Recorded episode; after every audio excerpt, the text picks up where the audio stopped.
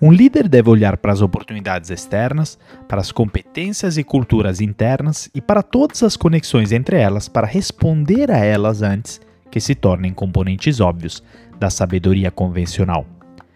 E é com essa frase do Satya Nadella, CEO da Microsoft há sete anos e autor do livro Hit Refresh, que eu abro mais o episódio do Metanoia Lab. Aqui o André Iorio, palestrante e escritor sobre transformação digital, liderança e inovação. Já fui diretor do Tinder por cinco anos e Chief Digital Officer na L'Oréal. E hoje sou professor de MBA na Fundação Dom Cabral e trabalho com mais de 100 empresas por ano em projetos de palestras e transformação de negócio e cultura. Ah, também sou autor do livro Seis Competências para Surfar na Transformação Digital. E quero compartilhar uma novidade aqui, que essa temporada é um oferecimento da Oi Soluções, da qual eu sou embaixador na área de tecnologia. A Oi Soluções é uma integradora de soluções digitais para grandes empresas com um portfólio completo de segurança, cloud, colaboração, IoT, Big Data e Analytics, aplicações digitais e serviços gerenciados. Ou seja, tem todo tipo de solução tecnológica que a sua empresa precisa. E olha só, inclusive no dia 9 de junho, das 16h30 até as 18 a Oi Soluções irá ter o webinar Soluções em Debate, onde irei participar junto ao mediador, grande jornalista Vinícius Donola, ao diretor de marketing da Oi Soluções, Rodrigo Chimizo, ao diretor de tecnologia do grupo B2W, Jean Lessa, e ao diretor de negócios digitais da rede Iguatemi, o Mário Meirelles. Não fique fora dessa, pois iremos debater sobre como as novas tecnologias podem acelerar as vendas na reabertura da economia. Para participar, inscreva-se gratuitamente no site soluçõesendebate.com.br. Lembre sempre, desafios inovadores pedem Oi Soluções. Então, mais detalhes no site oisoluções.com.br ou entre em contato com um consultor Oi Soluções. E é graças a ele que teremos sempre um segundo episódio a cada semana repleto de surpresas. E fique atento então às quintas-feiras aos novos episódios. Ah, e se quiser me acompanhar e interagir mais comigo, é pelo site andreaiorio.com.br, pelo meu LinkedIn ou pelo Instagram, metanoia_lab. Se estiver gostando do episódio, tire um print agora e poste em suas redes sociais me marcando. Lembrando que o Metanoia Lab é produzido e editado pelo Rodrigo Lima, em parceria com o Podcast Lab. Mas voltando ao nosso protagonista de hoje, o Satya Nadella é indiano, nascido em Hyderabad em 1967. E aos 20 anos ele se mudou para os Estados Unidos para estudar na Universidade de Wisconsin, Milwaukee. Ele era tão dedicado aos estudos que professores da faculdade lembram de che dele chegar ao laboratório da computação e ver um saco de dormir no canto, né? Era o truque do Nadella para poupar tempo. Uma maneira de fazer pesquisa no laboratório até as três da madrugada, tirar uma soneca e logo retomar a atividade. Ele entrou na Microsoft em 1992 e em 2011 era um dos cinco vice-presidentes executivos que se reportavam ao CEO Steve Ballmer na época. E em 2014 ele assumiu o lugar dele. O resultado foi extraordinário. Sob o Satya Nadella, os resultados da Microsoft só melhoraram ele conseguiu o turnaround de uma empresa que, admitamos, estava ficando meio obsoleta. Enfim, um líder extraordinário que não só entende muito de tecnologia, mas entende ainda mais de pessoas. E justamente por isso ele conseguiu transformar a cultura da Microsoft de uma cultura de eu sei de tudo para uma de eu aprendo tudo. E é disso que o Satya Nadella nos fala na próxima frase.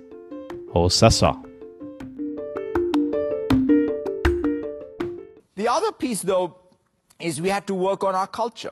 Uh, you know, I distinctly remember, I guess it was 98 when we first uh, became uh, the largest market cap company in the world. Uh, and many of us, you know, were lucky enough to participate on that wave of growth. Uh, but I remember that day when we walked around, you could see in the, you know, in campus, people thought, wow, we must be God's gifts to mankind.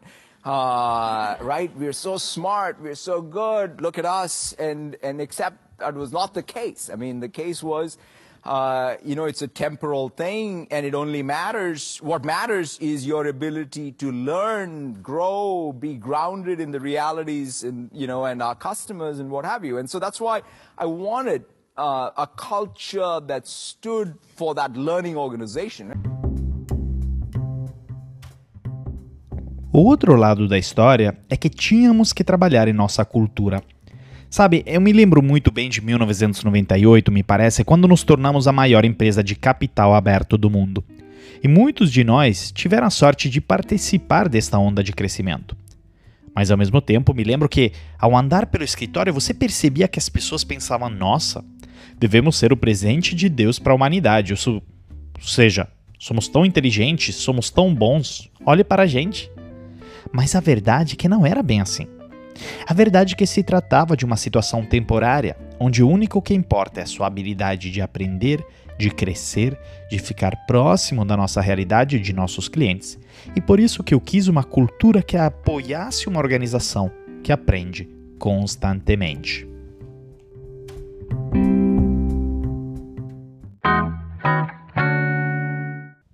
No início de 2021, o Satya Nadella comemorou seu sétimo aniversário como CEO da Microsoft. Sob a sua direção, a Microsoft passou de uma empresa considerada um gigante lento de software, focada principalmente no Windows, para um player de tecnologia que hoje vale mais de 1,8 trilhões de dólares, cujas apostas estratégicas em inteligência artificial e computação em nuvem estão começando a dar frutos. Depois de uma década de crescimento morno sob o predecessor do Nadella, Steve Ballmer, o preço das ações da empresa disparou para o valor mais alto de sempre em abril de 2021. Por um lado, a crise do Covid também ajudou nesta aceleração, fazendo Satya declarar em uma entrevista em 2020 que a Microsoft viu uma aceleração de dois anos em apenas dois meses. Com clientes adotando com rapidez tecnologias até então vistas como apenas algo a mais e não tão fundamental, né? É, alguém aqui pensou no Microsoft Teams, é, e que a maioria de nós deve ter utilizado, sei lá, o Teams, né, um par de vezes antes de março de 2020, e que, porém, hoje usa todos os dias e contabiliza 145 milhões de usuários no mundo, incluindo provavelmente você e eu. Mas por outro, foi a transformação cultural que o Satya propôs e da qual ele fala na frase acima que fez a Microsoft viver essa transformação de negócio, que viu a receita anual dela aumentar de quase 84% sob a, a liderança dele, desde 77,8 bilhões no ano fiscal de 2013 para pouco mais de 143 bilhões no último ano fiscal encerrado em 30 de junho de 2020 e fez suas ações valorizarem 540%. E atingiu a Microsoft a capitalização de mercado de 1 trilhão pela primeira vez em abril de 2019 e hoje com 1,88 trilhões de dólares, é a terceira empresa mais valiosa do mundo, atrás da Apple e da petrolífera Saudi Aramco. Então, quem teria apostado que uma transformação cultural podia trazer esses frutos, né? Certamente é, não é, o conselho de administração do Microsoft e até ele trocar o arrogante Steve Ballmer pelo dócil Satya Nadella. E garanto, a arrogância do Steve Ballmer não estava trazendo bons frutos. Apenas 17 dias depois que o fundador e gênio técnico, né, o Bill Gates, entregou as chaves da empresa para Steve Ballmer em 2000, o mercado de ações despencou. Na década seguinte, uma cultura que paralisou a inovação invadiu os corredores da Microsoft. Olha, tem um estudo incrível da London Business School que analisa a transformação cultural que o Satya Nadella trouxe para a Microsoft, que foi compartilhado comigo pelo amigo Vitor Ferreira, que é Learning and Development Director do BTG Pactual Digital, uma das pessoas que mais estuda que eu conheço. Mando um abraço para o Vitor. Ele descreve este relatório uma década perdida sob o Steve Ballmer. Porque existia um temido, por exemplo, sistema de avaliação de desempenho de Stack Classification, né? como se fosse uma classificação é, que colocava os funcionários um contra os outros a cada seis meses. Né? Como se fosse quase um Lego, os funcionários eram alocados em posições superior, boa, média, abaixo da média e ruim. E a distribuição forçada significava que uma em cada dez pessoas sempre receberia uma classificação ruim, independente de quanto contribuiria.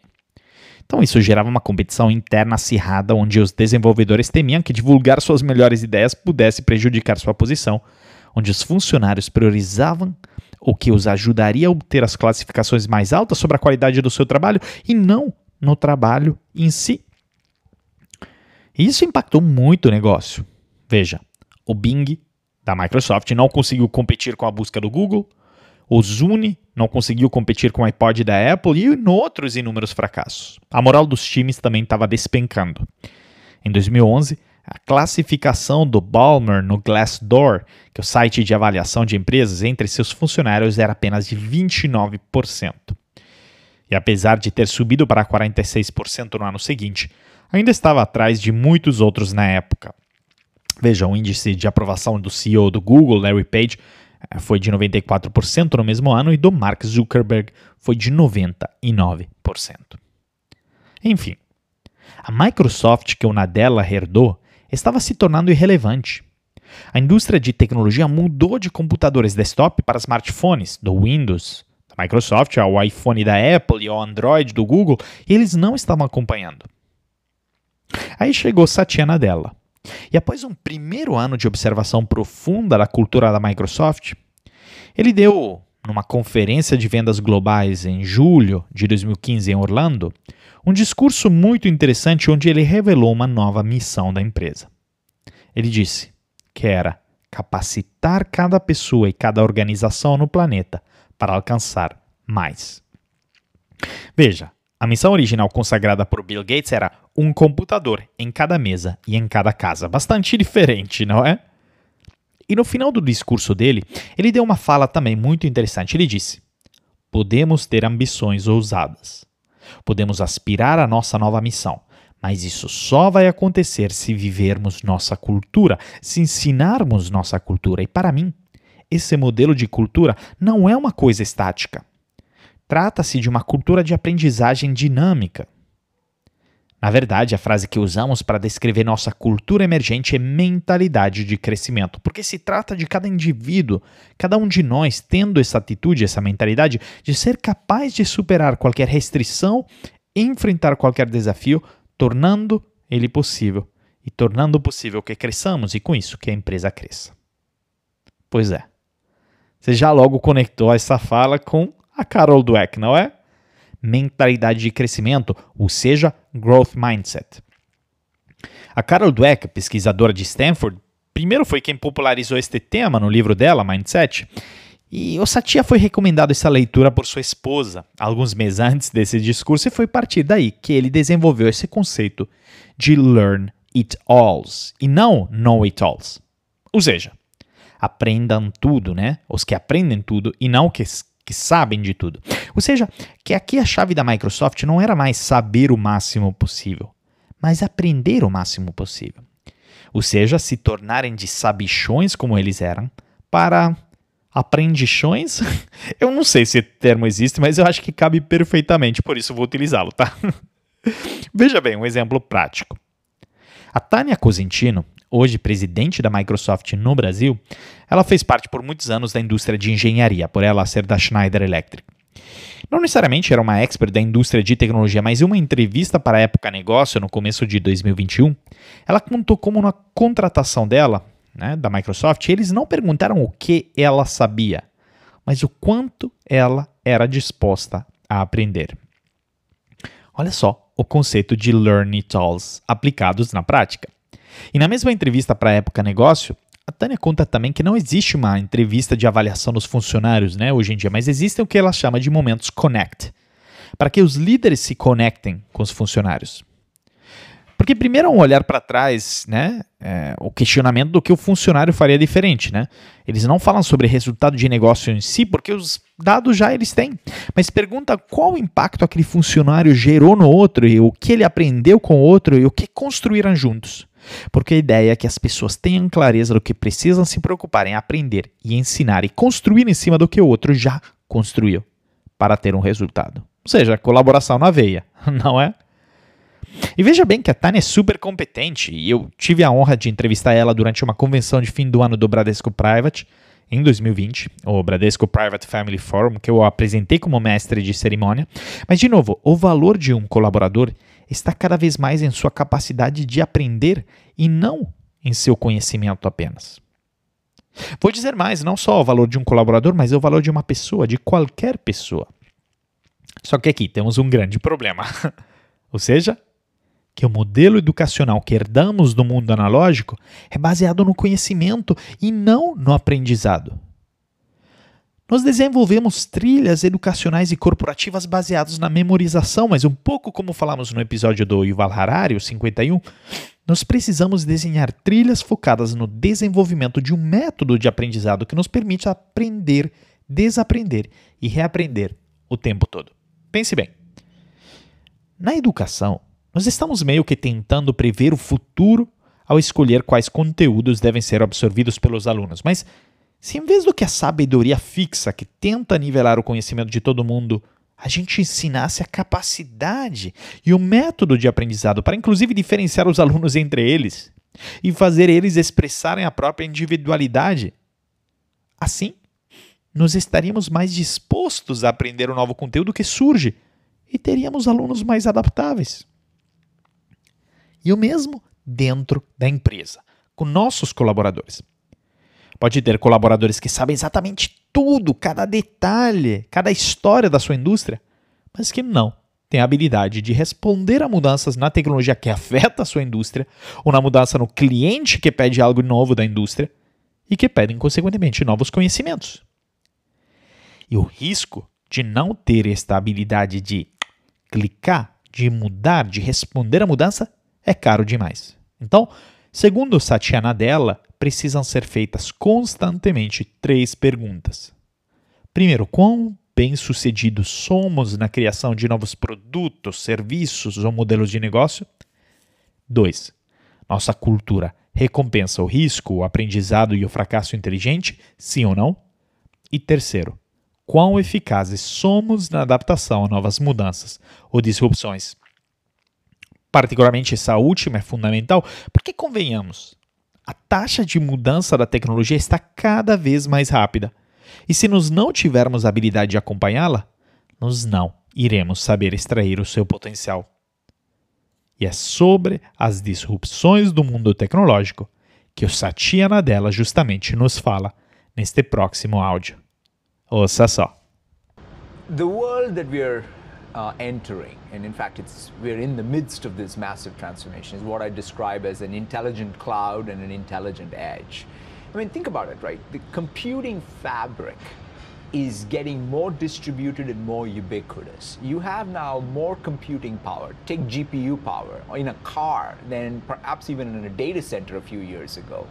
Uh, you have a microcontroller with this Azure Sphere uh, that we just recently announced. Every microcontroller out there in your fridge or in uh, any drill or is going to have compute power. Uh, every factory is going to have millions and millions of sensors. And your neighbor put... Amazon is buying intelligent doorbells. That's right. Video so cameras, cameras recognizing in faces. Fact, that's right. In fact, one of the announcements at Build is going to be a Qualcomm camera that's capable of running uh, an image classifier in a container. So that means in the wild, you can start recognizing objects or a DJI drone. In fact, uh, that's going to be capable of running again the Azure Edge so that it can detect any faults in an oil pipeline.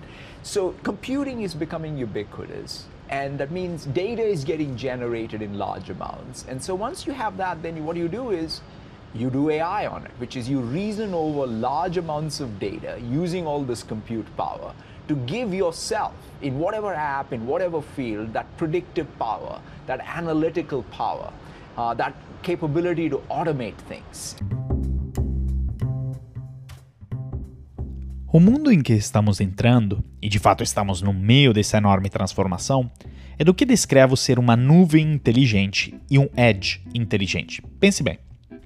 A própria substância dos computadores está sendo mais distribuída e mais omnipresente. Você hoje tem mais poder computacional, ou GPU, instalado em um carro do que em um data center alguns anos atrás.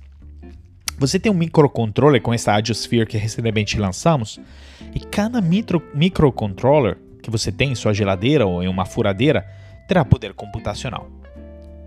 Cada fábrica terá milhões e milhões de sensores. Ah, e seu vizinho estará comprando na Amazon interfones inteligentes. Pois é, câmeras. Um dos próximos anúncios que serão feitos é de uma câmera da Qualcomm que pode rodar um classificador de imagens em um container, que significa que no meio da natureza você pode começar a reconhecer objetos. E ou um drone DJI que pode rodar em um Edge da Azure e que pode detectar falhas em um oleoduto. Então, computação está se tornando omnipresente. Isso significa que dados estão sendo gerados em enormes quantidades. O que acontece quando você tem tanto dado é que você usa inteligência artificial neles. Ou seja, você raciocina em cima de enormes volumes de dados usando esse poder computacional para obter, em qualquer situação e em qualquer área, aquele poder preditivo, aquele poder analítico, aquela habilidade de automatizar, automatizar muita coisa. Em meus workshops, eu costumo trazer uma dinâmica que vem do design thinking, que é chamada de peixe fedorento, que vem do inglês stink fish. Fundamentalmente uma metáfora que nasce a partir dessa história, não? do que é que acontece se esquecemos um peixe na geladeira. Pense bem. Quando você compra um peixe e o deixa guardado por muito tempo na geladeira, ele começa a estragar e a cheirar muito mal. Assim como o peixe, que se deixado do lado começa a apodrecer, nossos medos, angústias e fraquezas também. Se deixarmos o que não gostamos de lado, corremos o risco de futuramente aquilo nos prejudicar. E o quanto mais nos deixamos escondidos e guardados na geladeira, entre aspas, mais fedorentos vão se tornar. E por isso, precisamos atacar os medos logo de cara. E eu justamente introduzo essa dinâmica para explorar os principais medos. E veja bem, eu faço isso com empresas de todos os setores, de todos os tamanhos e com colaboradores com graus de maturidade diferente. Mas sabe o que, que é mais interessante? Que provavelmente a resposta que mais sai é que as pessoas têm medo de não conseguir acompanhar a taxa de mudança. Pois é, estamos a cada vez mais cientes de que o mundo vai mudar a cada vez mais rápido, mas a cada vez mais estamos também perdidos no que fazer para responder a isso. E, obviamente, como já notamos pelo áudio do Satya Nadella, a razão pelo qual o mundo está mudando de forma tão rápida é a omnipresença do poder computacional. Veja bem, tudo está sendo softwareizado agora, não é? O Satya Nadella traz o exemplo de um carro. E vamos pegar o exemplo da Volkswagen. No 15 de março de 2021, Herbert Diess, o CEO da Volkswagen, anunciou publicamente as intenções da Volkswagen de se tornar uma empresa de só carro elétrico. A partir de 2023, a Volkswagen planeja lançar um novo design de célula prismática unificada com suas baterias, que será instalada em todas as marcas da montadora. E o objetivo é ter esse projeto de célula unificada alimentando até 80% dos veículos elétricos da Volks até 2030. O Thomas Schmal, que é o membro do conselho de tecnologia do grupo Volkswagen, disse que o objetivo era reduzir o custo de produção das baterias para menos de 100 dólares por quilowatt-hora, o que a maioria dos especialistas acredita que fará com que os veículos elétricos tenham aproximadamente o mesmo preço dos veículos movidos a gasolina. E a verdade aqui é que a Volkswagen está fazendo uma transição desde uma montadora de automóveis para uma empresa de tecnologia de mobilidade. E por isso está até indo além do carro elétrico, mas também para a softwareização do carro. E tem tantos desenvolvedores em seus times que ela se tornou a segunda maior empregadora de desenvolvedores da Europa, após a gigante SAP.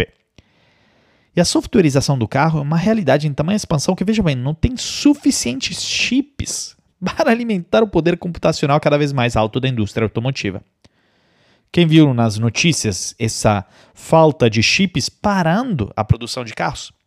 Sendo que as empresas né, de automotivas usam chips para tudo, desde a gestão de motores eh, através de computador até sistema de assistência ao motoristas. Empresas como Ford, Volkswagen, Jaguar, Land Rover fecharam fábricas, demitiram trabalhadores e reduziram a produção de veículos por falta e escassez de chips. E a Stellantis, a quarta maior fabricante de automóveis do mundo, que nasceu da fusão entre a Fiat Chrysler com a PSA, fabricante da Peugeot, disse que a escassez de chips piorou no primeiro trimestre de 2021, alertando que a ruptura pode durar até 2022. Ou seja, vemos como existe, por um lado, um crescimento exponencial da demanda de chip tão alta que as empresas de semicondutores não estão conseguindo acompanhar com a produção. Mas, por outro lado, é confirmação que sim, verdadeiramente computação omnipresente. E as implicações são enormes. Talvez a maior implicação é que cada empresa, independente do setor, se transformará em uma empresa de tecnologia, sem perder a sua essência, claro, mas usando o digital e a tecnologia para aumentar a eficiência, melhorar a experiência para o cliente e criar modelos preditivos de demanda oferta, como disse o Satya Nadella, entre outras coisas. Mas o problema é que isso gera aquela mesma dor, aquele, entre aspas, peixe fedorento que eu mencionei acima, ou seja, isso é complexo, cansativo e por isso combatemos esta visão. O lado bom é que não estamos sozinhos nessa transformação, mas por isso justamente tem empresas de tecnologia que nos ajudam nela. Mas temos que estar dispostos a reaprender tudo. De verdade, eu topei colaborar com a Oi Soluções como porta-voz oficial da marca, porque acredito demais no papel das integradoras, como eles são, pois navegar o mundo de tecnologia é tão complexo que precisamos de um guia, um companheiro, e eu entendo esta dor. Mas outra grande implicação é, obviamente, o volume de gigantesco de dados que essa softwareização de tudo né, está trazendo. E é tanto dado que o modelo de data centers tradicionais está ficando obsoleto. E, obviamente, a nuvem, ou seja, o cloud computing, que todo mundo está falando, você né, obviamente deve ter ouvido falar também, está mais popular que nunca. E se não souber do que se trata, vamos primeiro definir a nuvem, entre aspas. Se trata fundamentalmente da disponibilidade sob demanda de recursos de sistema do computador, especialmente de armazenamento de dados e capacidade de computação, sem o gerenciamento ativo direto do utilizador, ou seja, o armazenamento de dados é feito em serviços que poderão ser acedidos de qualquer lugar do mundo a qualquer hora, não havendo necessidade da instalação de programas ou de armazenar dados. Mas aqui é interessante. O Satya Nadella tem uma visão no futuro sobre a nuvem que é muito, mas muito interessante. Quem assistiu aqui a palestra dele no Ignite 2021 da Microsoft? Pois foi lá onde ele expôs os cinco atributos que definirão a visão da nuvem dele e da Microsoft nos próximos 10 anos, mais ou menos, que é de uma plataforma em nuvem descentralizada, omnipresente, inteligente, sensível e confiável. E quais são em particular os cinco atributos? Bom, vamos por partes. Primeiro, computação omnipresente e descentralizada. Nadella declarou que atingimos o pico da centralização hoje e que estamos testemunhando mudanças radicais na arquitetura da computação, desde os materiais usados até os semicondutores e software, e por isso ele prevê um mundo onde haverá mais soberania e controle descentralizado. Segundo, dados soberanos e inteligência do ambiente. A soberania dos dados significa que, quaisquer que sejam as leis locais, o sistema terá a inteligência para governar a privacidade, a proveniência dos dados e cumprir as leis, independente de onde estiver. E a inteligência ambiental é um campo de pesquisa que aproveita redes de sensores e inteligência artificial para responder e antecipar as necessidades e ações dos humanos, bem como as das máquinas. Na dela vem um futuro em que a lógica dos negócios deixará de ser um código escrito para um código aprendido a partir de dados. Então, uma espécie de sistema autodidático na prática, não é essa nuvem. Então, imagine só. Terceiro é criadores e comunidades empoderadas em todos os lugares. O Satya Nadella no Ignite disse que haverá cada vez mais um equilíbrio entre consumo e criação, essencialmente porque hoje, assim, é muito maior o consumo do que a criação em termos de pessoas que fazem, né? Veja no YouTube. É, tem milhões e milhões, se não bilhões de usuários, mas a criação é feita não por tantos, a cada vez mais. Mas já um podcast é mais barato, já outras formas de criar conteúdo é mais barato. Então, essencialmente, ele está prevendo que a criação será democratizada através da nuvem, e a sua visão é colocar ferramentas nas mãos das pessoas para todos terem poder de serem trabalhadores nesta economia digital e assim, de forma autônoma, através da criação de conteúdo, através de aplicativos, desenvolver código e muito mais. Isso nos leva ao quarto ponto, que é a oportunidade econômica para a força de trabalho global. Ou seja, ou na, na dela enfatizou que o futuro deve acomodar flexibilidade em como, quando e onde as pessoas trabalham ainda mais após o Covid. Ele vê esse novo modelo de produtividade emergindo, não necessariamente definido por receita por funcionário, por exemplo, mas pelas vantagens econômicas que se tornam acessíveis a todos por meio do melhor acesso à tecnologia, ferramentas de colaboração, educação e estilo de vida saudáveis, tudo possibilitado por esta nuvem omnipresente. E o quinto ponto é confiança no design. Ele disse que os princípios éticos devem governar o design, o desenvolvimento e a implantação da inteligência artificial. O sistema deve ser seguro, garantindo confiança total para proteger os ativos da empresa e a privacidade pessoal. E essa foi uma grande visão que conecta os pontos na visão da Microsoft de estender seu alcance muito além das ferramentas de produtividade de escritório, né? E infraestrutura em nuvem, que hoje podemos considerar as duas principais áreas da empresa, né? Porque, enfim, Microsoft Office e é, Azure. Ele citou essa nova nuvem inteligente como uma base de inovações, como especificamente Teams 365, HoloLens 2 e até um anúncio do Microsoft Mesh, uma nova plataforma de realidade mista. Nadella disse que o Mesh fará pela realidade virtual que o Xbox Live fez pelos jogos, ou seja, levar a experiência de uma pessoa para várias pessoas, pois através de imagens holográficas sem telas serão possíveis incríveis avanços, por exemplo, medicina, ciência, tecnologia e interações sociais. E a verdade é que eu tenho também entre meus medos principais o de não conseguir acompanhar essa taxa de mudança, admito. Mas sabe o que? Quando eu ouço líderes inspiradores como Satya Nadella e sua visão do futuro, eu me convenço que sim. Todo esforço para acompanhar essa mudança será válido. Quero encerrar esse episódio do Metanoia Lab com mais uma frase do Satya Nadella em que ele diz: Você se renova todos os dias. Às vezes você é bem sucedido, outras vezes você não é, mas é a média que conta. E veja que interessante essa frase, pois me lembra muito de um exercício que eu faço e que acredito que você tenha que fazer também. Eu criei uma meta de horas por semana alocadas a aprender, né? Seja sobre coisas novas, mas em particular sobre meus temas de trabalho.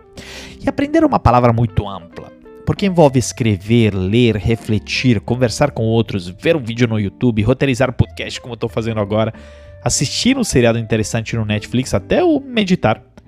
Pois sim, a gente aprende assim também. Fundamentalmente pode ser qualquer atividade em que eu aprenda algo. Inicialmente eu tinha me colocado uma meta diária de 4 horas por dia, que normalmente é de manhã, das 8 a meio-dia, que é ótimo, mas sabe o que é interessante? que certos dias eu tinha algum evento externo, palestra ou imprevisto que não me permitia fazer as quatro horas e eu ficava super frustrado. Eu pensava, nossa, mais um dia sem evoluir, sem aprender. E sentia como se não estivesse evoluindo. E sabe por quê? Porque eu olhava para um dia de cada vez e não olhava para a média. E mesmo que seja tentador, isso pode ser um erro gigante. Porque afinal somos condicionados por essa ideia de melhorar 1% a cada dia. E veja que o interessante é que eu fui um defensor disso e tenho falado dela até no episódio do Kobe Bryant no Metanoia Lab, mas hoje eu entendo que isso é limitante. Hoje eu diria de uma forma diferente que precisamos evoluir 1% em média a cada dia.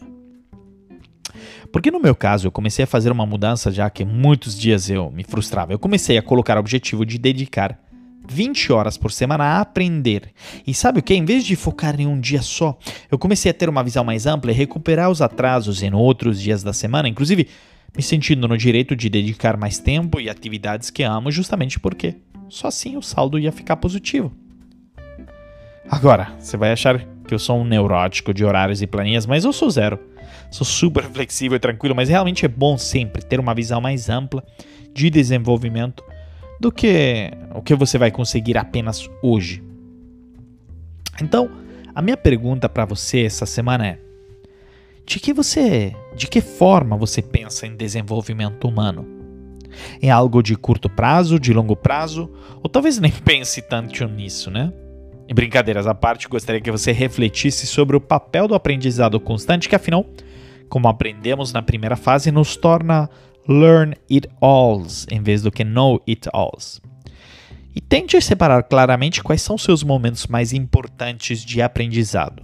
E não só de aprendizado técnico, mas de aprendizado emocional.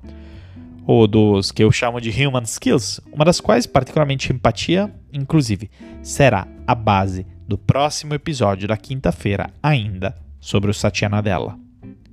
Reflita nisso como dever de casa e me conte Qualquer ideia, dúvida, comentário ou até mesmo reclamação é só entrar em contato pelo site andreaiorio.com.br, pelo Instagram arroba metanoia_lab ou por meu LinkedIn ou Instagram.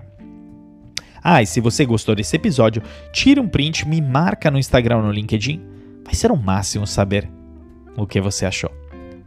Lembrando que este episódio é um oferecimento da Oi Soluções, a integradora de soluções digitais para sua empresa. Lembre sempre, desafios inovadores pedem Oi Soluções. Entre em contato com um consultor Oi Soluções e saiba como o portfólio de segurança, cloud, colaboração, IoT, Big Data e Analytics, aplicações digitais e serviços gerenciados podem transformar o seu negócio. Mais informações no site oisoluções.com.br. Até o próximo episódio.